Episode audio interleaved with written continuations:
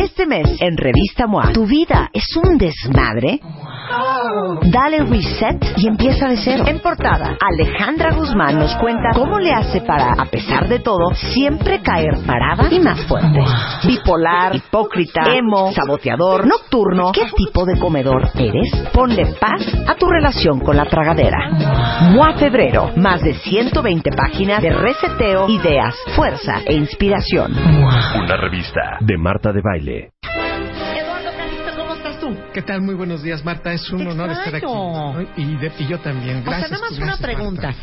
¿Qué hará el doctor Eduardo Calixto, nuestro neurofisiólogo de cabecera, cuando no estás aquí? O dando clase, o dando una conferencia. A ver, la ¿dónde Rivera, clases? En la Facultad de Medicina de la UNAM. Ok, y en la ¿de qué es la clase?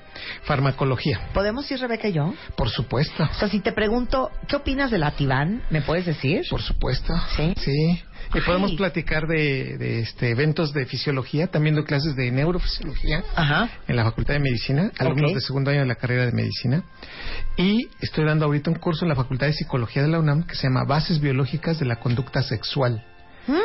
Entonces, todos los Mm. ¿Y por qué no has venido a platicarnos de las bases biológicas de la conducta sexual Por aquí, supuesto, envidioso? Lo hacemos. Ay, Para Eduardo. los cuentavientes. Hoy Sí, bueno. vamos a hacer un decálogo con Eduardo Calixto, que es neurofisiólogo de la UNAM y tiene un doctorado en fisiología cerebral de la Universidad de Pittsburgh en Estados Unidos, de cómo hacerte más inteligente. O sea, neta son 10 cosas Diez cosas que puedes hacer diario. Por supuesto. Con Para la ser más inteligente. Sí, y que no son baratas, Ajá. que lo puedes hacer en cualquier momento y no necesitas de Sí. otra persona más que la actitud de quererlo hacer. Y, y este punto es esencial. La inteligencia no es un elemento que no se pueda modificar. O sea, no es con la que naciste y te fregaste. Sí, y eso que te dicen, no, pues ya ni modo, chavo, lo que la vida no te dio Salamanca no presta.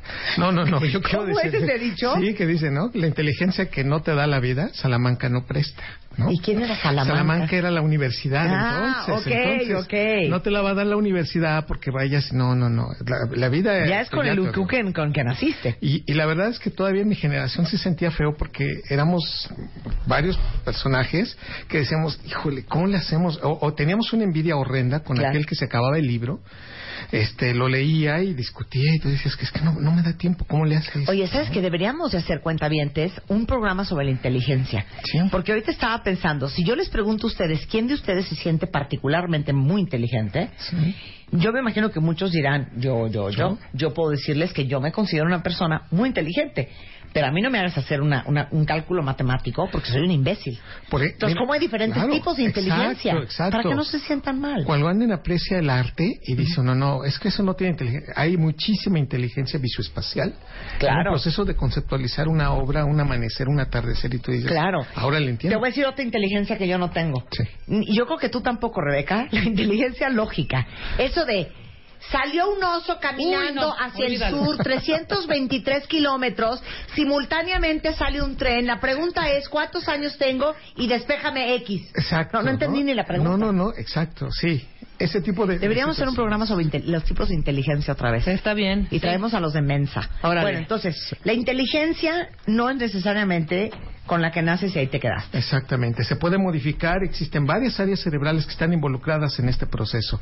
Primero la corteza cerebral y a nivel prefrontal, que es la más inteligente. La que está en la frente. Exactamente, la que hace la proyección de vida, la que te dice no vas a llegar a tiempo, la que te dice ya, ya te tardaste en pagar, esa corteza prefrontal que otorga, evidentemente nos otorga grandes, digamos, dimensiones para tomar decisiones.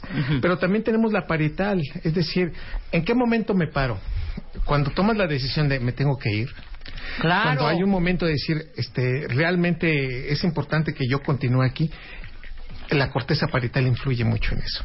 ¿En qué te ayuda? Sí, por ejemplo, meditar en qué momento voy o, o tomar la decisión en qué momento me voy a parar. Me tengo que ir. Me tengo que ir. Sí. ¿Me paro o no me paro? Ok. Entonces la corteza parietal es la que toma la decisión. ¿En qué momento me paré? El hecho de que tome la decisión de pararme e irme se tomó casi 400 milisegundos antes de hacerlo. O sea, el cerebro toma una decisión previa antes de ese evento. Ok. Corteza Entonces primero cerebral. es el pensamiento, es primero es la orden y luego la parada. ¿Sí? ¿Sí? Eso de que te digan, es que me parece sin pensarlo, no, es totalmente falso. Ese tipo de cosas ya. Sí, es que me la que sin pensarlo. Sí, sí, sí también, claro. Eso. Ay, no lo pensé, no. No, no, no, sí lo pensaste y no te hagas el loco. La corteza prefrontal y parietal entró te ahí. Te dije lo que te dije sin pensar, no, no es cierto, grosero majadero. ¿No? Claro, ese tipo de cosas, no. no lo pero entonces, a ver, explícate eso, porque eso está muy bueno. Eso que te dices, es que te juro que cuando me enojo digo cosas que no pienso. Sí, en los primeros 25 minutos podrías decirlo, pero evidentemente, en la medida que en los primeros cinco minutos efectivamente no lo pensó. Pero a partir del minuto seis no lo pensó. O sea, la gente enchilada no piensa con el córtex prefrontal. porque le avienta la amígdala cerebral de frente. O sea, la emoción está ahí a, flor de piel y ese aspecto es de... aquí la gran diferencia es que la amígdala cerebral trabaja más rápido que la corteza prefrontal. Ahí, ahí está medida la inteligencia. Es más impulsiva. Claro. Entonces, la frecuencia de disparo de las neuronas de la amígdala cerebral es tan fuerte que por eso terminas haciendo cada barbaridad y la corteza prefrontal es más calmada. Entonces si yo te grito, pues ¿sabes qué? Yo no soporto a tu mamá. En este momento... ¿Fue la amígdala? Sí, ¿Fue mi amígdala? Sí, si te contesta mi amígdala cerebral es, pues yo tampoco acepto la tuya, ¿no? Y son dos amígdalas discutiendo. Pero si es mi corteza prefrontal es, no me vuelvas a gritar. Si tú me vuelves a gritar, me voy a levantar. Esa, así contesta la corteza prefrontal. Claro, odia la corteza prefrontal. bueno, ¿te imaginas? Y es que a veces alguien se engancha que dices, bueno, este tiene atole en las venas, claro. Pero bueno. Cuando uno está enganchado, vamos a amígdala contra amígdala. Contra amígdala. Claro. Y la corteza prefrontal está jetona. 25 minutos dura más o menos ese proceso. Ahora, son muy difíciles las relaciones. No, bueno, imagínate. Donde alguien está totalmente en la corteza prefrontal y el otro está totalmente en la amígdala. Y es, y son decisiones que va a tomar el que tiene la amígdala trabajando tan fuerte, porque el de la amígdala, el de la corteza prefrontal dice, hagamos lo que tú dices ya. Claro. ya, ya le ganó. Sí, pero cuando uno está en un pleito con la pareja y dices, no puedo creer lo que estoy oyendo, es un imbécil. Sí. Porque te das cuenta que está operando desde la amígdala. Totalmente. Tú dices, ¿sabes qué? Está bien. There has to be a bigger, better person. ¿No? Yo voy a ser la voz sensata y la voz madura de esta relación. Sí.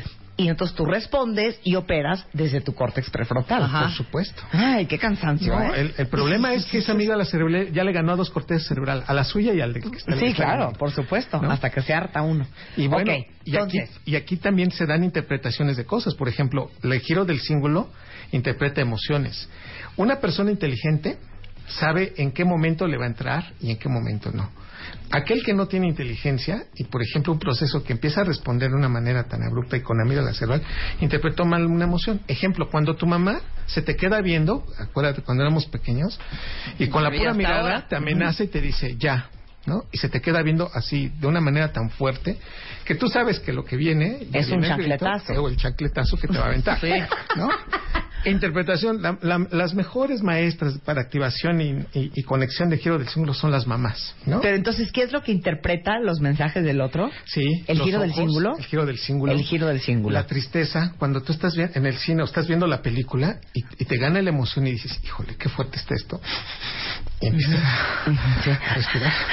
Es el giro del símbolo activo. Ok. Entonces el otro voltea y se te queda viendo y te dice, mi amor, mi amor es una película. No se muere, en la vida real no se muere la niña. No, bueno, te mata la emoción y dices, oye, es que ¿qué te pasa? Ve la connotación tan hermosa. Esa interpretación la da el giro del símbolo. Entonces, cuando tu mamá te voltea a ver con ojos de, vas a ver cómo te va a ir en la casa, te tú hazte loco. Y cuando te diga, ¿qué no viste cómo te volteé a ver? Dile, mamá, es que perdón, no me funciona el giro del símbolo. Todavía no lo No estoy pudiendo interpretar y decodificar tus miradas. ¿Y Por supuesto. Y, bueno, y la otra parte de los módulos que integran todo esto es el hipocampo y el cerebelo. Hasta hace 10 años todo el mundo decía, ¿el cerebelo? Si el cerebelo es nada más para manifestar eh, eh cómo nos, el equilibrio. ponemos el equilibrio. No, el cerebelo también guarda palabras. El cerebelo también genera algunas memorias incluso de movimientos. El cerebelo está involucrado en memorias y por lo tanto el otro es el hipocampo. Y hay que recordar que las mujeres tienen más grande el hipocampo, tienen mejor conectado el giro del cíngulo, ¿sí? Y tienen más grande la corteza prefrontal. Así que para que ese punto, sí las mujeres tienen un mejor cerebro desde el punto de vista de ejecución de la memoria y de la inteligencia en relación al varón. O sea, cuando nosotras escuchamos algo, es el cerebro es piu, piu, piu, piu, piu, piu, piu, piu, piu, piu. Sí. Puras conexiones neuronales, rápido respuesta. No, y además, y todavía más, Marta, si el proceso están con estrógenos elevados, son todavía más Peor la más, cosa. más eficientes. Más sí, sí, sí, sí. Y bueno, con este proceso entonces entendido, además de que quien percibe el horario, que es el hipotálamo, quien libera hormonas es el hipotálamo, que va a regulación de muchas funciones a nivel de control cerebral es el hipotálamo, el hipotálamo también está involucrado en esto.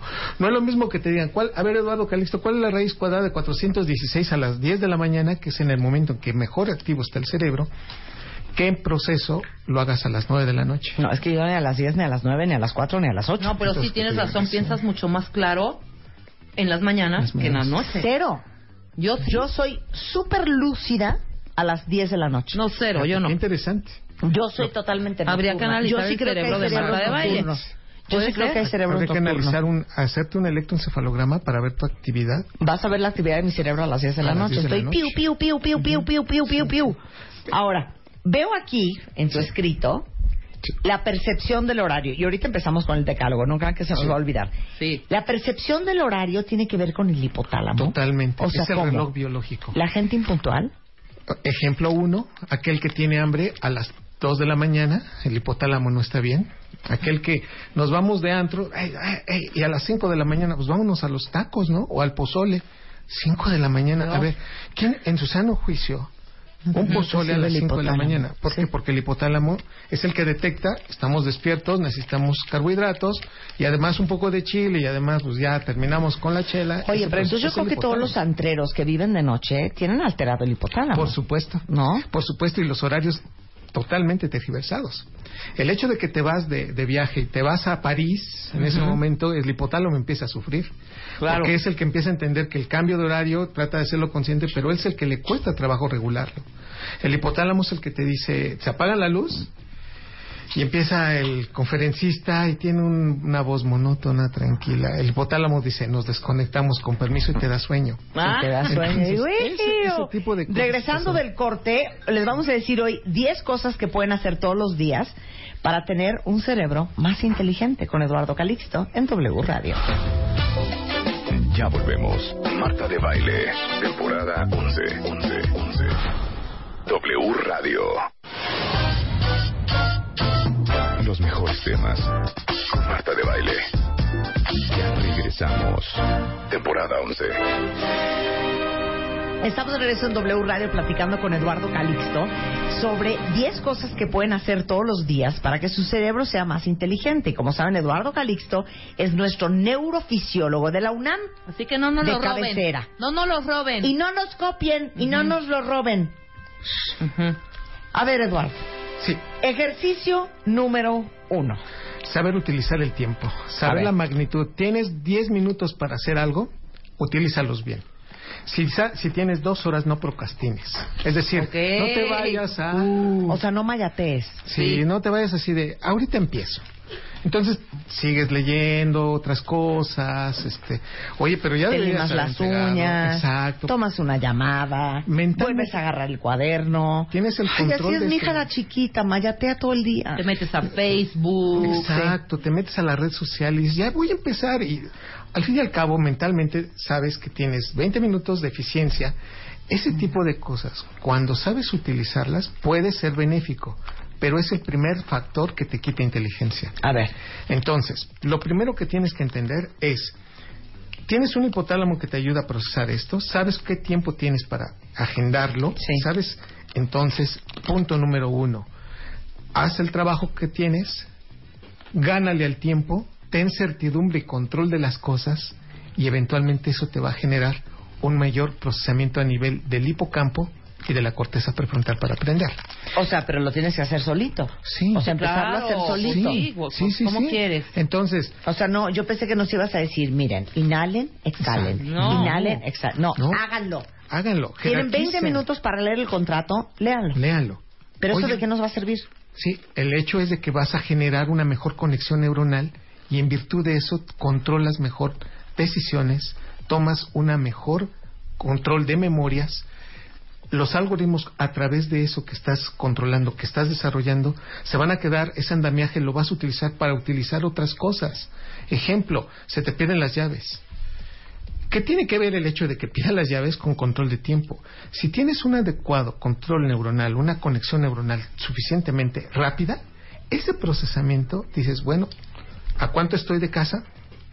¿Quién es una persona de confianza? ¿Dónde puedo dejar el coche? Okay. ¿Qué puedo hacer para de, que este proceso de resolver, salga claro, claro, claro. Y ahí se ve una inteligencia inmediata. O sea, el hecho fundamental de poder controlar el tiempo te da certidumbre y conexiones neuronales para que puedas conectar y eso puede ser utilizado para otras cosas. O sea, lo que estás diciendo, te lo juro que me estoy concentrando mucho en lo que está diciendo Eduardo Cuentavientes, que entre más ejercites el músculo del control del tiempo y de ser eficiente con el tiempo, más eficiente te vuelves con el tiempo. Por supuesto. Y eso te ayuda a ser inteligente. Yo creo que deberías ejercitarlo, Rebeca, porque yo en esa área estoy al tiro, ¿eh? Yo también. No, tú no. Yo sí resuelvo no, tú rapidísimo. No, ¿Qué tú te no pasa? resuelves rapidísimo. Tú ¿Quién no eres- resuelve más rápido, Luz? ¿Rebeca o yo? ¿Qué te pasa? Claro Re- que no. Luz, ¿quién resuelve más rápido? ¿Rebeca o yo? Marta. ¿Pero de qué hablamos? ¿De yo voy- qué cosas? De todo, o sea, de la velocidad a la que piensas, a la que resuelves, No. a la que No, no, ejecutas. no, no. Es Una más, cosa es postergar y yo- otra no, cosa es Yo vengo los- de una mamá que dice Ay, lo me siguiente. vale si no resuelvo, punto. yo vengo de una mamá que Sí. dice lo siguiente. Del pensamiento a la acción. Por supuesto. Es Entonces, si alguien me dice, oye, ay, deberíamos, deberías de pasarme el teléfono Eduardo Calisto porque quiero que venga a dar un curso. Yo no le digo, sí, te lo paso. No, en ese momento agarro Claro. mi celular, Ese es el punto. pongo share contact y le mando a la persona. Aquí en está. ese momento, Ese es el el teléfono de Eduardo Calixto. Es lo que está hablando Eso es execution. Exactamente. Es muchas gracias, doctor. Gracias, Luz. Perfecto. Te agradezco. De tal forma que eso ardida. hace- Luz es una convenienciera. No, y Luz está de es una mujer honesta. Muy bien. Ok, muy bien. Entonces, ante ese punto, las redes neuronales se hacen más eficientes en la medida que empiezas a controlar el tiempo. Es, es, Me es gusta. algo que se hace Muy- un hábito. me gusta. Dos. Dos. Escribir a puño y letra lo que se aprende. ¿Cómo? Hoy tenemos una, de verdad, una apreciación muy distinta a lo que teníamos hace 10 años. Hoy llegas a la universidad, llegas a la preparatoria, llegas a la secundaria con una tableta, con una computadora a tomar apuntes.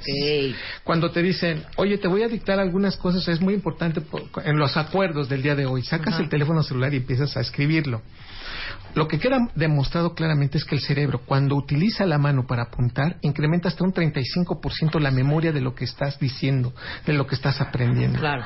Queda muy claro que si se hacen resúmenes de lo que está pasando, todavía se hace más eficiente este proceso. Conclusión. Si queremos incrementar la capacidad memorística y de atención, hay que apuntarlo con puño y letra en un papel lo que estamos aprendiendo, lo que estamos diciendo o lo que queremos decirle a alguien. Es decir, con todo este proceso, sí la tecnología puede ayudar para muchas cosas, pero nos disminuye la capacidad de memoria de lo que podemos eh, aprender si le damos a la mano y a la pluma el poder de poder hacerlo hacia la memoria. O sea, si ustedes tienen que dar un speech, y la verdad es que el momento en que den el speech, quisieran no leer las tarjetas, porque es horrible un speech leído, escriban su speech con puño y letra. Exacto. Y se les va a grabar más fácil a que se agarran un archivo de Word. Por supuesto. Eso es lo que claro. estás diciendo. Eh, Totalmente. Y lo vemos, si, si esto haces tu resumen a puño y letra y mañana es el examen, va a ser muchísimo más cons- consistente, más con más fortaleza que si lo escribo a Eso es lo bueno de los acordeones. Claro. Que como escribes los Claro, acordeones, claro. claro. se te graba y a veces ni siquiera utilizas el acordeón, ¿eh? Por supuesto. Entonces, este proceso de hacer resúmenes, sintetizar ideas, esbozar, a través de el hecho de escribir, permite una mejor conexión a nivel del hipocampo. Bien. Qué fuerte, ¿eh? ¿No les ha pasado, cuentavientes? Yo ya no puedo ni escribir. No, yo sí, a mí me Entonces, encanta. ya mi letra ya es ilegible. Sí, tus... tus Ya muy pese. ni Nadie siquiera tus... Nadie, ni siquiera tus, tus No, ya no, yo ya no autógrafos. sé es escribir. horrible, así Yo de ya que no sé escribir. Ok, punto número, Número tres. tres, Hacer una lista de lo que ya hicimos y una lista de lo que nos falta hacer. Es decir, cuando no, tenemos objetivos y, y- y que cumplir y elementos para hacer una- un, un evento, hay que hacer, tenemos que hacer todo esto. Y esa lista se, eventualmente va a ir cambiando por puntos que ya están hechos y por puntos que faltan. Aquí es uno de los principales elementos que a nivel cerebral entonces detecta lo que ya hice y lo cumplí me motiva para seguir y lo que me falta hacer es para poner atención en qué es lo que viene. Este aspecto a nivel cerebral es maravilloso porque estás peloteando. Ya hice, excelente, te da satisfacción, te da gusto, me falta. Hay que poner atención a- en aquello, todavía no me puedo dormir adecuadamente porque todavía me faltan estos elementos. Es un proceso que a nivel cerebral nos permite incrementar atención y memoria. Por lo tanto, estas listas, el, el- el éxito de esto es irle bajando a lo que ya cumpliste o, eh, y, y- y en, e- en ese aspecto la otra lista va creciendo de lo ya hecho. Y ese aspecto te hace ser más eficiente y te ayuda a controlar mejor también los tiempos. Me Luz gusta. dice que ella. ¿Tú haces listas? Sí. Todos los días hago así. Salgo del programa y así de, tengo que hacer esto, esto, esto, esto, esto. Y voy palomeando lo que ya hice, lo que no he hecho y lo que dejo para el día siguiente. Y te digo una cosa, Eduardo. Sí. Luz es súper eficiente. Es uno de los elementos que Fíjate. guarda. Muy y esa bien. es una, Habías de enseñarle a otras personas del equipo Luz cómo se hace eso, ¿eh? En, con- en consistencia, la corteza prefrontal se activa. No, pero, eh, pero si te das cuenta, cada vez lo apuntas menos. Claro. O sea, las listas se van haciendo más eficientes y más cortas. No, y es que aparte, Ok. y como mujeres más, y te lo digo a ti, Marta, deberías hacer, no, de verdad, dejar de estar mandando tanta cosa por mail y hacerlo escrito, como dice Calixto. ¿Qué quieres? ¿Que te mande una carta? Porque deja tú. ¿O cómo? No entiendo. Deja tú que, que estés muy, que está bien que estés clavada con las redes sociales, pero ya viene la menopausia, hija, y va a ser peor, peor aún. Qué O sea, la memoria Sí. por el suelo, güey. Bueno, punto número cuatro. Armar rompecabezas, Amo. jugar Amo. Scrabble, Ajá. hacer ejercicios de... Apalabrados, apalabrados. Sí. Sí. Y empiezas a hacer ese proceso, adelantarte a una palabra, construir la frase que le faltaba o saber qué es lo que viene, eso ayuda muchísimo. Eso hace que el cerebro se active precisamente en las regiones que, que- que a nivel del lóbulo temporal genera la concepción de una palabra, pero te permite conectarte mejor. Y es una eficiencia. Luisa arma rompecabezas. Fíjate. Pues qué chistoso porque no se le nota. No seas grosera. ¿Deberías de armar más o ármate unos de cinco mil, hija? Con piezas de 250 piezas no vas a armar nada, ¿eh? Bueno, Además de esto, los juegos de mesa con estrategia. Por ejemplo, esos eventos de que tú ves a un, a un jugador de dominó, a un jugador de ajedrez, sí tiene cierto eh, incremento Sí, en conexiones está- neuronales. Está, constantemente. Y ahora es, paras a ese jugador y lo llevas a otro campo, toman decisiones que tú dices, ah, qué interesante o qué buena opinión de este tipo. Y te das cuenta que los jugadores de juegos de mesa empedernidos tienen esta capacidad de poder llegar a ser mejor, eh, mejores en su inteligencia. Ok, muy bien. Punto número cinco. Cinco. Tener amigos inteligentes ayuda a tu inteligencia. Hijo, man. Qué ¿Cuántos- bueno que me lo Ahí dices. sí te ¿Sabes vamos, qué, ahí Eduardo? sí te vamos ¿Sabes qué, cojeando de Eduardo? esa. De esa. Ya no voy a llevarme contigo, Rebeca. Estúpida. Ay, este, Tener amigos inteligentes te hace más inteligente. Sí, por supuesto. Ejemplo, ¿no? Tenemos un problema y escuchas la opinión de alguien que ya tiene elevado el, el evento, que ya tiene resuelto esa situación y te empieza a dar observaciones a través de su creatividad, a través de su opinión, a través de su experiencia y entonces dices, oye, qué padre, no se me había ocurrido. Claro. Una persona Gente que- que te aporta intelectualmente. Sí, esta situación favorece total y absolutamente una condición de estar diciendo, me gusta eso que estás haciendo. Sí, fíjate que ya pero no voy a ve, llevar con horror. Rebeca, esa No, es mi conclusión. Pero ve qué horror cuando yo le digo a Marta, fíjate qué padre lo que estás diciendo, no se me había ocurrido. Contesta inmediatamente, es que no se les ocurre nada. Todo lo tengo que hacer yo, todo lo pienso yo. Ve nomás. No, bueno, hoy, Pero Hoy ¿sabes estás qué? dándole en el ah, clavo a sí, todo. perfecto. Yo les voy a decir cómo es con Rebeca. Le cuento un problemón, una cosa súper complicada, porque quiero que me ayude como a entender. Y, No es cierto. ¿Y saben qué me contesta después de mi rollo de entonces qué hago, hija? Pues no sé, hija, está cabrón. No es cierto. Esa es su respuesta. No. Esa no es tu mentirosa. No seas mentirosa. No te he dicho 20 mil hija, veces. Pero está cañón. Eso es lo que contesta. Te digo, porque no te voy a ventanear acá y nunca me haces caso. Te metes, Marta se mete tan inteligente que es que se mete en cada rollo que yo le digo, güey, no peles eso. Ya, next. Pero ¿cómo, hija? Pero no sé qué. Güey, ya, lo siguiente, ya. No te claves en esa jalada, ve esos güey. consejos. Ya, hija. No, es que no- es que puedo- no puedo Como si decirlo. fuera un perro. No, no voy a- no puedo. órale, búscale. No, no, no seas idiota. No, claro que no, siempre le he dado muy buenos consejos, pero que no me los pele es otra cosa. Y mírame a mí, feliz, joven, radiante. Ok. Lo, lo que sí queda muy claro es que cuando un jefe es inteligente, incrementa el proceso atentivo de quienes están atrás de él. Y ese, y ese aspecto hace naturalmente que se copie. Un grupo donde la cabeza sí señala, genera objetivos, Cópienme. es eficiente, es un proceso que se aprende. Por Y eso queremos a la maestra marketing. neta. No, neta, güey. Pues es una súper in- inteligentísima. Y este aspecto es que esas personas que estuvieron como parte de un grupo y ahora después se van a otros lados, brillan por esa eficiencia, por la capacidad de solución de problemas y por la capacidad de aportarle. Claro, valora todo el En rollo. otro lado. Claro. Ese aspecto nos, nos queda muy claro. Ok, punto número seis. Leer, leer ayuda proporcionalmente a ser inteligente. Lo que sea, no importa El lo que, leas, leas. claro. Ahora es muy es un hecho fundamental. Leer es un acto que conlleva primero atención, que, lleva memoria y que lleva actitud.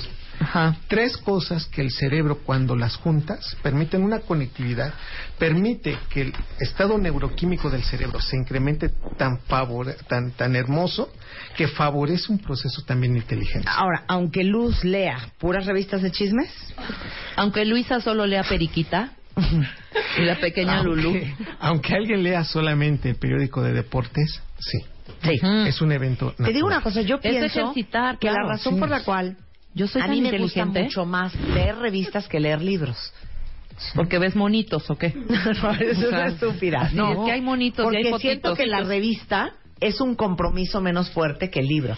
Y porque es Y- más rápido. Es más rápido, es información más condensada. Y más- y más corta. No anda con rollos y no me expliquen algo en 400 páginas, La por gente- favor, por amor a Cristo. Yo necesito cash cash. La gente que yo conozco Cash, cash. que no le gusta armar rompecabezas es justo por eso, porque no es algo que puedas hacer 15 minutos y ahí lo abandonas y ya. O sea, lo tienes que terminar. Yo Sí, también pero amo te digo una hacer cosa, va a venir César. Fentanes porque el otro día nuestro coach hablé con él y me dijo es que yo creo que tú no tienes déficit de atención Marta yo creo que lo que tú tienes es que te gusta el cash cash Que es rápido, Inmediato, la información rápida. rápido Si tú ves en un rompecabezas que a la media hora no estás avanzando, lo dejas. no pero yo sí me he echado rompecabezas de cinco mil piezas digo me ha costado uno y el otro pero sí me lo he aventado Pero lo disfrutas porque, o sea, todos Sí, lo pueden armar. no, Ah, sí, yo también, yo sí lo No, disfruto, sí, a mí me encanta.